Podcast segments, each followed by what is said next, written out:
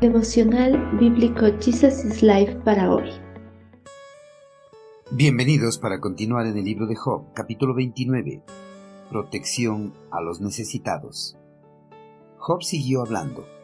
Los que me oían me elogiaban. Los que me veían hablaban bien de mí, pues yo ayudaba a los pobres en su necesidad y a los huérfanos que requerían ayuda. Ayudaba a los que estaban sin esperanza y ellos me bendecían y hacía que cantara de alegría el corazón de las viudas. Yo era los ojos de los ciegos y los pies de los cojos. Era un padre para los pobres y ayudaba a los extranjeros en necesidad. En el mundo las personas son admiradas por sus logros científicos, académicos y deportivos. Otros son admirados por sus éxitos en la música, en el teatro, el cine o la televisión. Y otros son admirados por su filantropía. Cada una de estas personas no serían admirados si no tuviesen esos logros. Serían personas comunes y corrientes como la gran mayoría de la población mundial. Una persona debería ser admirada por llevar una vida de rectitud y justicia, una vida que testificara el amor de Dios por las personas rechazadas por la sociedad humana, una vida que glorificara a Dios a través de sus acciones en favor de las personas sin esperanza como huérfanos, viudas, extranjeros y discapacitados. Job, mucho antes de que las aflicciones llegaran a su vida, cuando iba a la puerta de la ciudad y tomaba su lugar en la plaza pública, todo el mundo lo respetaba. Los jóvenes le demostraban su respeto al detenerse en su paso en el camino.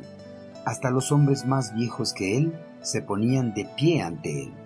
Todos, absolutamente todos, hombres y mujeres, grandes y pequeños, jóvenes y viejos, líderes y nobles, mostraban su respeto y le daban honra.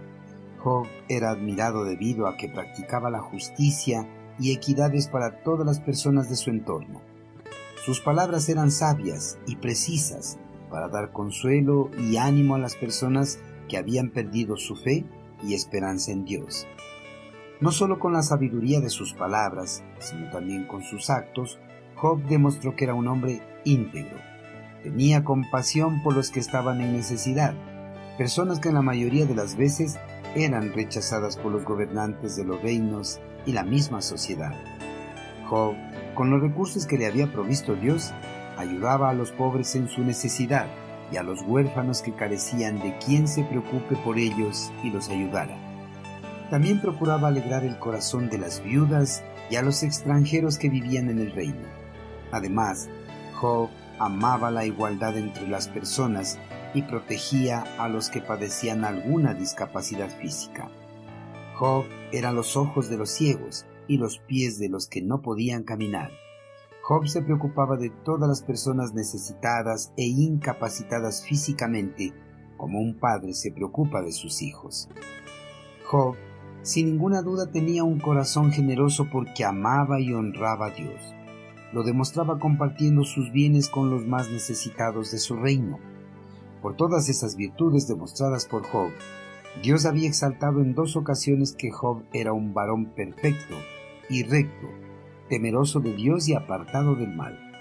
Si Job viviera en la actualidad, no hay ninguna duda de que sería uno de los primeros que lucharía por la igualdad y la equidad entre las personas y con sus recursos ayudaría a las personas necesitadas e incapacitadas. Queridos hermanos, Job en su vida antes de que las adversidades llegaran a su vida, había mostrado su profundo amor por las personas necesitadas y protección a los extranjeros que eran vulnerables a los prejuicios y a la persecución. Gracias a su amor y protección hacia las personas vulnerables, sus sabios consejos, se había ganado el respeto de todo el reino. Hermanos, al igual que Job, debemos mostrar el amor y la preocupación de Dios por los necesitados a través de nuestras acciones en favor de ellos. Debemos velar por el bienestar de las viudas, huérfanos, incapacitados y extranjeros. Debemos velar para que todas las personas tengan un trato justo y digno.